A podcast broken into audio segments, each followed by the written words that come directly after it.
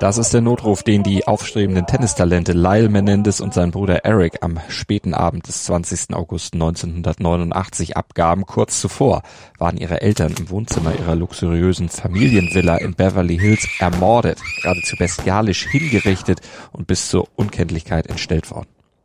Doch warum mussten der erfolgreiche Entertainment Executive José Menendez und seine Frau Kitty sterben? Hatte es geschäftliche Gründe? Steckte vielleicht sogar die Mafia dahinter? Zunächst sprach vieles nämlich dafür, aber dann bekam der Fall eine überraschende Wende. Die Mörder waren ihre Söhne Lyle und Eric, damals 21 und 18 Jahre alt. Was bringt Kinder dazu, ihre Eltern umzubringen? Waren die beiden vielleicht einfach Psychopathen? Handelten sie vorsätzlich und aus bloßer Habgier, um ans Erbe zu kommen, wie die Staatsanwaltschaft meinte? The prosecution was completely focused on the idea that Eric and Lyle Menendez were greedy rich kids that had killed their parents because they were in a hurry to inherit their money. Oder handelten sie doch aus Notwehr? He killed his parents because he could no longer endure their abuse and had to stop it. Der Fall der Menendez-Brüder ist ein Fall, der alle Elemente einer Primetime Soap Opera hat. In den Hauptrollen eine reiche, erfolgreiche, angesehene High Society Familie aus Beverly Hills. Nach außen intakt, aber innerlich voller dunkler Geheimnisse. One kid killing the parents is a bad seed. Two kids killing the parents is a bad family. Ein Mordfall, der wegen seiner Grausamkeit die Massen elektrisierte und dem Live-Gerichtsfernsehen in den USA zum Durchbruch verhalf. Und an dessen Ende die Erkenntnis steht, nichts ist, wie es nach außen vermeintlich scheint. Und aus heutiger Sicht muss man dazu noch die Frage stellen, waren vielleicht nicht doch die ermordeten Eltern die eigentlichen Verbrecher? Man nimmt sich, was man will. Dann wilde Gerüchte entstanden. Davon stimmt? Tatort Sport. Wenn Sporthelden zu Tätern oder Opfern werden, ermittelt Malte Asmus auf meinsportpodcast.de. Denn manchmal ist Sport tatsächlich Mord. Hallo, mein Name ist Malte Asmus und heute ermittle ich bei Tatort Sport im Fall der Menendez-Brüder Lyle und Eric, die 1996 in den USA nach zwei sich fast sieben Jahren hinziehenden Gerichtsprozessen zu lebenslanger Haft ohne Bewährungsmöglichkeit verurteilt wurden für den Mord an ihren Eltern. Lyle and Eric Menendez, both guilty of first-degree murder. The jury spent three more days deciding between life and death. The verdict here was life, in prison with no parole. Der Fall spaltet die Meinung in den USA bis heute und ist kürzlich dank TikTok wieder in den Fokus der Öffentlichkeit gerückt. Auf der Social-Media-Plattform nämlich, da beschäftigt sich eine junge Generation, die damals noch gar nicht geboren war, ausgiebig und detailliert mit den Vorfällen am 20. August 1989, bewertet sie und die Vorgeschichte nach heutigen Maßstäben und damit ganz neu, zum Beispiel vor dem Hintergrund der MeToo-Debatte. Und sie fordern die Entlassung der beiden aus der Haft. They didn't kill their parents for money. They were in fear of their lives. They just wanted the abuse to stop. Denn die Erkenntnisse und Bewertungen, die man auf TikTok findet, die zeigen, wie sich die Welt in den letzten 25, 30 Jahren verändert und gewandelt hat und legen den Schluss nahe, wäre der Fall der Menendez-Brüder heute verhandelt worden. Sie sind die Täter, Lyle und Eric, vielleicht nicht lebenslänglich hinter Gittern, wären nicht wegen Mordes, sondern nur wegen Totschlags verurteilt worden. Aber greifen wir nicht zu weit vor, arbeiten wir den Fall zunächst noch einmal auf und stellen wir die Familie Menendez nochmal vor. Und dabei hilft mir meine Kollegin Minel Messukat, die hat sich eingehend mit den Hintergründen des Falls und eben auch mit den involvierten Personen beschäftigt. Minel, wer war dieser José Menendez? Ja, José Menendez, man hörte schon ein bisschen am Namen, war Sohn kubanischer Einwanderer. Die Eltern waren Sportstars auf Kuba, der Vater Fußballer, die Mutter Schwimmerin aber sie mussten 1959 als relativ wohlhabende Kubaner vor Fidel Castro flüchten und starteten dann in den USA quasi wieder bei Null. José ergatterte dann als guter Schüler und Leichtathlet ein Stipendium für die Southern Illinois University. Er wollte unbedingt aufsteigen, hatte enormen Ehrgeiz, aber für eine der großen Privatunis reichte das Geld dann leider nicht. Und auf dieser Uni in Illinois, ja, da traf er dann seine spätere Frau Kitty und die beiden verliebten sich. Genau, Kitty war eine lokale Schönheitskönigin, drei Jahre älter als José, aber sie kamen zusammen und heirateten 1964, obwohl ihre Familien gegen die Verbindung waren. Josés Eltern hatten Vorbehalte, weil Kitty ein Scheidungskind war und Kittys Eltern störten sich an Josés kubanischer Herkunft. Die störte die beiden aber nicht. Sie heirateten trotzdem und bekamen dann die Söhne Lyle und Eric. Und Kitty hängte ihren Beruf und ihre Ambitionen als Schauspielerin an den Nagel um ihrem Mann dann den beruflichen Aufstieg zu ermöglichen. Also José, der arbeitete sich schnell dann auch nach oben, wurde ein erfolgreicher Geschäftsmann in der Unterhaltungsbranche, war Chef von RCA Records zum Beispiel, hatte Duran Duran und die Eurythmics unter Vertrag genommen, hatte also Kontakt zu Celebrities und ziemlich viel Geld. Und Kitty war die Hausfrau, die ihm den Rücken frei hielt. Klassische Rollenverteilung damals. Ähm, und Kitty wirkte auch nach außen wie die perfekte Hausfrau und Mutter wie eine dieser Mütter aus den Hollywood-Filmen in den 70er und 80er Jahren. Überhaupt wirkte die Familie Menendez, als wäre sie eine normale, reiche US-Familie aus Beverly Hills. Großes Haus, das auch davor mal Elton John und Prince gehört hatte, viele Autos vor der Tür, beruflich erfolgreich, zwei gut aussehende Söhne, perfekte Fassade. Ja, du sagtest perfekte Fassade, doch unter der Fassade, da verbarg sich dann die andere Seite der Familie Menendez, die, die die Öffentlichkeit eben nicht sah, über die allerdings in eingeweihten Kreisen schon getuschelt wurde. Ja, José hatte sich buchstäblich nach oben gearbeitet, vom Autoverleih in die Film- und Musikbranche. Er war beruflich sehr erfolgreich, galt als hochintelligent und fleißig, aber moralisch eben auch nicht ganz so einwandfrei. Menschen, die mit ihm zusammenarbeiteten, beschrieben ihn als arrogant und extrem rüde, als jemanden, der für Erfolg über Leichen gehen würde. Sein Motto soll Cheat, Steal, Lie, but Win gewesen sein. Und das auch im Umgang mit Mitarbeitern und Untergebenen. Manche beschrieben seine Art sogar als sadistisch. Besonders gerne soll er Angestellten kurz vor Weihnachten angedroht haben, ihnen den Weihnachtsbonus zu streichen teilweise wegen Nichtigkeiten. Und es soll nicht bei Drogen geblieben sein. Ein echter Choleriker, der übrigens auch handgreiflich wurde. Und das wohl nicht nur im Arbeitsleben, sondern auch zu Hause und zwar auf alle nur erdenklichen Arten. Das wird später in diesem Fall noch von Bedeutung sein. Und er betrug ja auch seine Frau. Ja, und nicht nur einmal. José soll diverse, ich sag mal, feste Geliebte gehabt haben, dazu eine ganze Reihe weiterer Affären und er soll trotzdem noch regelmäßig die Dienste von Prostituierten in Anspruch genommen haben. Wie ist Kitty denn damit umgegangen? Wusste sie das? Wusste sie davon? Angeblich wusste sie davon, ja. Das führte dann auch zu großen Eheproblemen. Sie warte zwar nach außen die Fassade, aber innerlich soll sie das alles zur Verzweiflung getrieben haben. Sie kam selbst aus schwierigen Verhältnissen. Ihr eigener Vater war auch gewalttätig. Sie selbst hatte seit Kindertag mit Depressionen zu kämpfen war hypernervös, überhaupt nicht in der Lage, mit Stress umzugehen und fürchtete sich deshalb später dann auch in Alkohol und Tabletten. 1987 soll sie sogar versucht haben, sich mit einer Überdosis Schlaftabletten das Leben zu nehmen. Das war also die Seite der Familie Menendez, die die Öffentlichkeit, die viele, die sie kannten, eben nicht kannten, beziehungsweise nicht für möglich hielten, dass diese Seite existieren könnte. Und das war ja noch gar nicht die dunkelste Seite. Die wurde ja erst später offenbar. Aber auf jeden Fall war die Bestürzung über die Vorfälle des 20. August 1989 ziemlich groß. José und Kitty, die waren im Wohnzimmer der Familienvilla, entspannten auf der Couch, aßen Eiscreme, dösten und im Fernsehen lief ein Film, James Bond, der Spion, der mich liebte. Then, when this mission is over, I will kill you.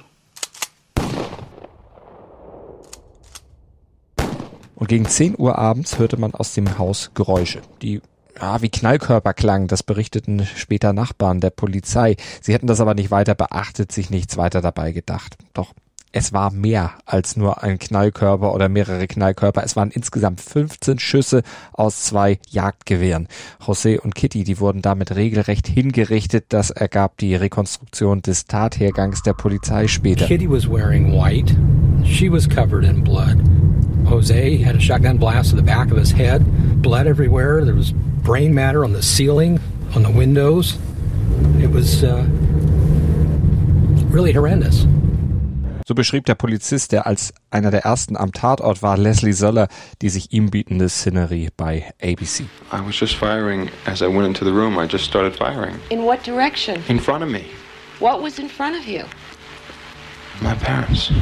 Und das war Lyle Menendez, der den Tathergang später im Gerichtsprozess beschrieb. José, der wurde aus nächster Nähe in den Hinterkopf getroffen, war wohl auf der Stelle tot. Kitty dagegen, die schreckte von den Schüssen aus ihrem Dämmerzustand auf, sprang von der Couch und versuchte in Panik aus dem Raum in den Flur zu rennen, aber sie stolperte, als ein weiterer Schuss ihr Bein traf und dann rutschte sie auf ihrem eigenen Blut aus und wurde dann von weiteren Schüssen an Armen und Beinen in der Brust und im Gesicht getroffen. Am Ende war ihre Leiche fast bis zur Unkenntlichkeit entstellt und die beiden Opfer, die erhielten zudem noch Kniescheibenschüsse.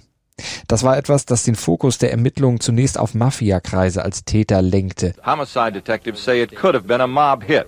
Contract killings. Und damit weg von Lyle und Eric, die gegen 23.47 Uhr 911 wählten, den Notruf, und Lyle schluchzte dann unter Tränen hysterisch das hier.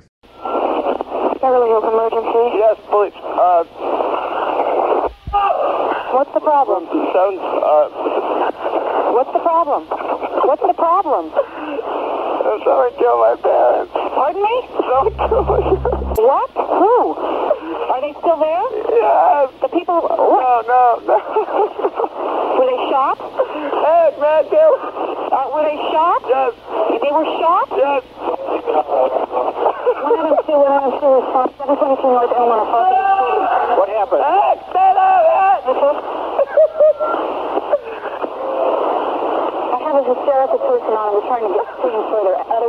Wie gesagt, zunächst konzentrierten sich die Ermittlungen auf die Mafia als Täter oder vielleicht einen Mord eines ehemaligen Angestellten. Motive José zu hassen hätten ja durchaus viele gehabt, so wie er sich gebärdete. Und Lyle und Eric, die hatten auch ein Alibi, die hatten Kinokarten für Batman. Und ein paar Tage später hatte Lyle dann auch Bodyguards engagiert. Er hatte der Polizei nämlich erklärt, er fürchtete, dass die Killer zurückkämen, um auch ihn und seinen Bruder zu töten. Aber wie sich dann später herausstellte, waren Trauer und Angst eben nur gespielt. Vor allem Eric Menendez war wohl ein durchaus passabler Schauspieler, hatte auch einen Schauspielpreis zu Highschool-Zeiten mal gewonnen und auch kurzzeitig mal überlegt, vielleicht professioneller Schauspieler zu werden. Und er spielte der am Tatort eintreffenden Polizei dann seine Trauer und Hysterie derart überzeugend vor, dass weder seine noch die Hände seines Bruders auf Schmauchspuren untersucht wurden. Das ist normalerweise ein Routinevorgang.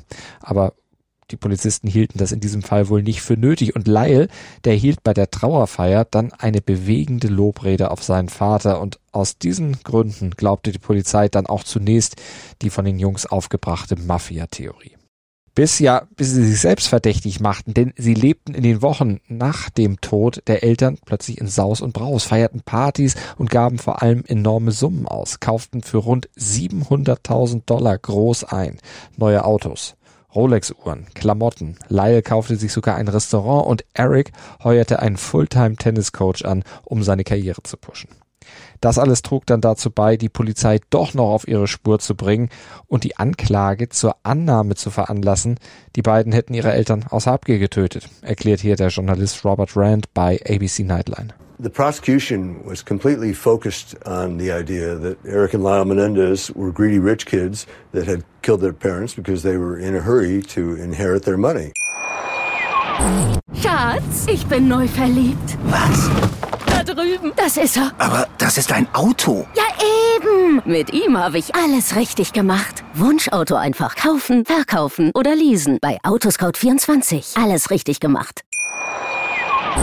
Ja, beschäftigen wir uns mal mit Eric und Lyle. Über die müssen wir ja auch noch ein bisschen mehr erfahren. Minel Messukat, meine Kollegin, hat sich auch mit denen genauer auseinandergesetzt. Die Anklage stellte die beiden als kaltblütige und kalkuliert handelnde Soziopathen dar. Waren die das wirklich? Wenn man die beiden fragt und die US-Journalistin Barbara Walters hat das getan, dann nicht. Dann beschreiben sie sich selbst als normale Kids. I'm just a normal kid. Oh, Eric, you're a normal kid who killed your parents. Yeah, I know. And you still say you're a normal kid? Well, I, I didn't have normal experiences. Und das ist der große Unterschied. Denn so wirklich normal war in der Familie Menendez nichts und niemand. Zum einen waren sie natürlich kinderreicher Eltern und einem geschäftlich sehr erfolgreichen Vater. Mit entsprechenden Vor- und Nachteilen. Genau, denn ihnen fehlte es materiell an wenig bis nichts. Aber emotional wohl eine ganze Menge. Denn der Vater war extrem fordernd, zeigte die negativen Eigenschaften, die er im Berufsleben an den Tag legte, auch zu Hause. Der soll die Mahlzeiten ja auch dazu genutzt haben, erstmal die Mahlzeiten gemeinsam einzunehmen, die Jungs dann aber dabei abzufragen, Allgemeinwissen, geschichtliches Wissen zum Beispiel zu testen und bei falschen Antworten, äh, da soll er ihnen dann auch gerne mal Schläge auf den Hinterkopf gegeben haben. Ja, er wollte seine Söhne mit allen Mitteln auf Erfolg trimmen und übte dabei extremen Druck auf die Jungs aus. Schulisch, beruflich und auch im Sport. Er nötigte sie förmlich zum Tennisspielen und die beiden hatten auch Talent. Speziell Eric, der wurde bei den unter 18-Jährigen in den USA an Position 44 geführt. Rückschläge, Niederlagen, schlechte Noten empfand er als persönliche Beleidigung. Und dann wurde er ausfallend. Er beschimpfte seine Söhne auch öffentlich als Versager, als Verlierer und er schlug sie sogar. Jetzt hast du gesagt, er nötigte sie zum Tennisspielen. Ja, er verbot ihnen, eine Mannschaftssportart überhaupt nur in Erwägung zu ziehen, denn da hätten sie den Erfolg mit anderen teilen müssen. José wollte auf jeden Fall, dass seine Söhne als Einzelkämpfer glänzten und er setzte auch ihre Trainer massiv unter Druck. Alles sollte, musste und wurde auf Erfolg getrimmt.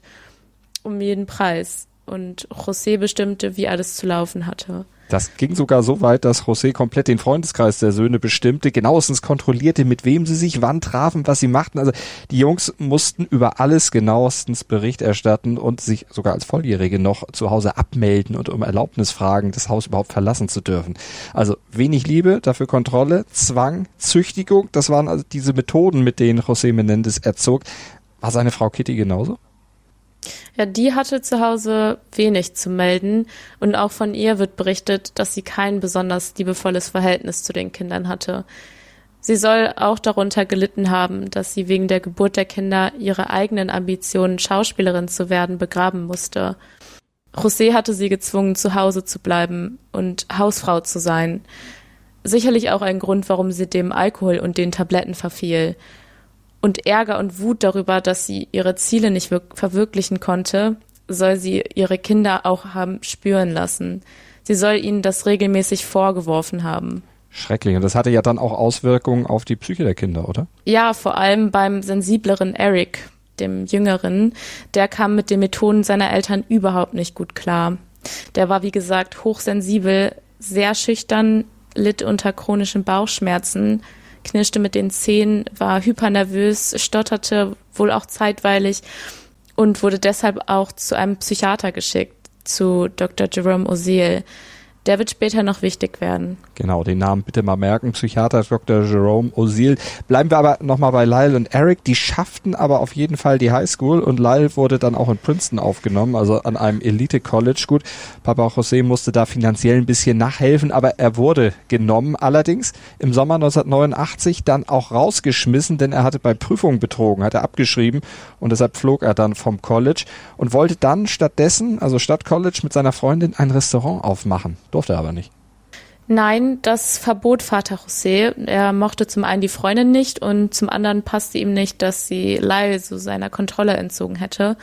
Der musste zurück nach Kalifornien kommen und wieder zu Hause einziehen. Bruder Eric, der durfte gar nicht erst weg. Der hätte auch gerne weit weg von zu Hause studiert. Ja, aber auch das wurde ihm untersagt. Er musste in Kalifornien studieren und weiter im Elternhaus leben und schlafen. Der war nämlich an falsche Freunde geraten und war mit denen wohl mehr aus Langeweile in benachbarte Häuser eingestiegen und hatte dort Sachen geklaut. José bog das wieder gerade, indem er mit seinem Scheckbuch von Haus zu Haus zog und den Nachbarn den Schaden ersetzte. Aber Eric verspielte damit die Chance, zu Hause rauszukommen. Sein Vater meinte nur, man würde ja sehen, was passiert, wenn Eric sich seiner Kontrolle entzöge. Und damit war klar, der musste zu Hause bleiben. Und es kam ja noch mehr dazu. José soll die Einbrüche als solche natürlich nicht gut geheißen haben, aber vor allem soll ihm an den Taten missfallen haben, dass Eric gar nicht der Anführer der Gang gewesen war, sondern eben nur ein Mitläufer und dass er auch noch so blöd war, sich erwischen zu lassen. Das erzählt seine Tante bei ABC. The main message was, how stupid of you to get caught. You're like sheep that follow. You're not leaders. Der Vater schlug sie, kontrollierte sie, drangsalierte sie, drehte bei Zuwiderhandlung gegen seine Anweisung auch den Geldhahn zu. Das können natürlich alles durchaus Motive sein für den späteren Mord. Der Verdacht kam dann, wie gesagt, auch nach einigen Monaten auf und erhärtete sich noch, als bekannt wurde, dass Eric Jahre zuvor zusammen mit einem Freund ein Drehbuch geschrieben hatte. In dem erzählt er die Geschichte eines Mannes, der seine Eltern umbringt, um an das Erbe von 157 Millionen Dollar heranzukommen. He's already beginning to execute in his mind the crime that he will eventually commit, murdering his parents for money, for the insurance money. It was powerful evidence that he'd been not just thinking about it, but playing with the idea, scoping it out, writing it down. Das erzählt hier Terry Moran, der ABC-Journalist, hatte den Fall Menendez für Court TV damals ausgiebig gecovert. Und er erklärt hier, dass dieses Drehbuch natürlich den Verdacht gegen die Jungs erhärtete. Denn das passte für die Ermittler dann einfach zu gut zu den Umständen der Tat und zu dem aufwendigen Lebensstil, den die Jungs dann auch kurz nach dem Tod der Eltern lebten. Denn, wie gesagt, die gaben das Geld mit vollen Händen aus. Und dann rief noch eine Frau bei der Polizei an, eine gewisse Judalon Smith, und die behauptete, Beweise dafür zu haben, dass Eric und Lyle tatsächlich die Mörder von José und Kitty Menendez waren. Menel, wer war diese Frau, diese Judalon Smith? Das war die Ex-Geliebte von Dr. Osil, dem Psychiater. Dieser Frau hatte Osil regelmäßig Tonbandaufnahmen seiner Patienten vorgespielt, um sich mit ihr zusammen über die Leiden der Patienten lustig zu machen.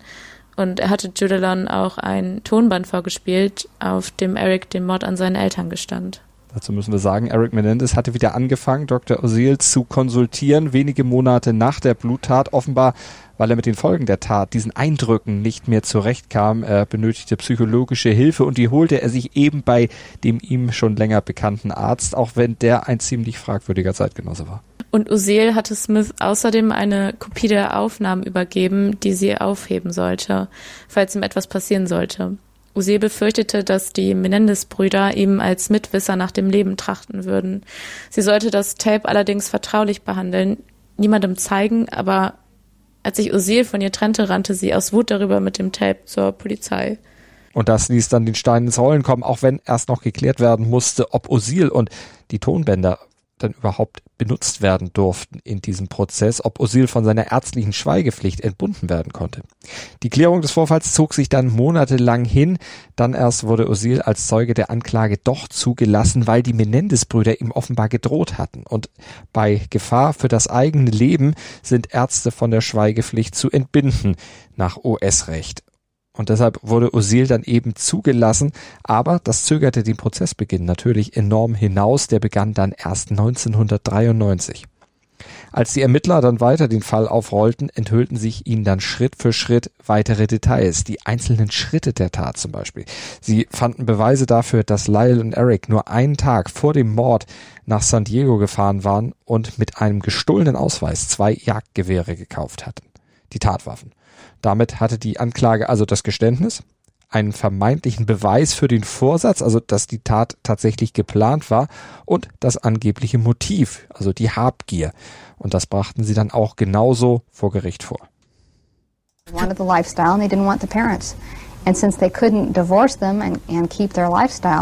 they had to get rid of them. Das war Pamela Bosanek, die Staatsanwältin, die die Anklage formulierte und den Menendez-Brüdern hier eiskalten geplanten Mord aus niederen Beweggründen vorwarf. Doch nun haben ja speziell Gerichtsprozesse in den USA eine Besonderheit. Trials are storytelling competitions, anchored in the facts as they come out. That's who's going to persuade the jury. Es gehe darum, der Jury möglichst eine Geschichte zu verkaufen, die diese dann auch glaubt.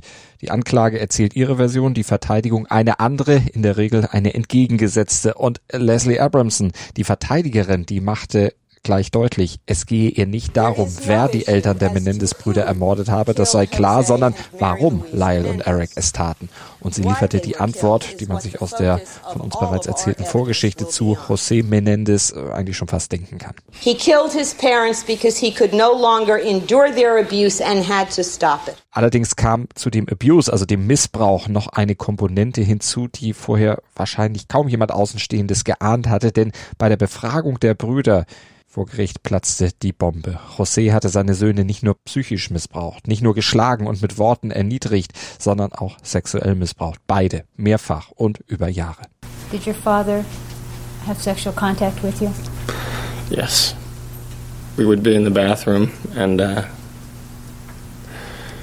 um, it would he would put me on my knees and he would guide me all my movements and I would um, uh, have oral sex with him. Und was diese Enthüllung für den Fall bedeutete, warum die Anwälte sie erst so spät öffentlich machten, also nach Prozessbeginn, warum der Missbrauch aber letztlich für den Fall auch überhaupt keine Rolle spielt, zumindest in der Urteilsfindung nicht, warum er solche Wellen schlug und im Gerichtsfernsehen in den USA zum Durchbruch verhalf und wie eine TikTok-Initiative über 30 Jahre nach dem Mord den Prozess vielleicht noch einmal aufrollen lassen könnte, das hört ihr alles im zweiten Teil des Falles der Menendez-Brüder hier bei Tatort Sport. In 14 Tagen gibt es diese Folge auf meinsportpodcast.de und überall, wo es Podcasts gibt. Schatz, ich bin neu verliebt. Was? Drüben. Das ist er. Aber das ist ein Auto. Ja, eben. Mit ihm habe ich alles richtig gemacht. Wunschauto einfach kaufen, verkaufen oder leasen. Bei Autoscout24. Alles richtig gemacht. Dir hat dieser Podcast gefallen? Dann klicke jetzt auf Abonnieren und empfehle ihn weiter. Bleib immer auf dem Laufenden und folge uns bei Twitter, Instagram und Facebook. Mehr Podcasts aus der weiten Welt des Sports findest du auf meinsportpodcast.de. Schatz, ich bin neu verliebt. Was? Da drüben. Das ist er. Aber das ist ein Auto. Ja, eben. Mit ihm habe ich alles richtig gemacht. Wunschauto einfach kaufen, verkaufen oder leasen. Bei Autoscout24. Alles richtig gemacht.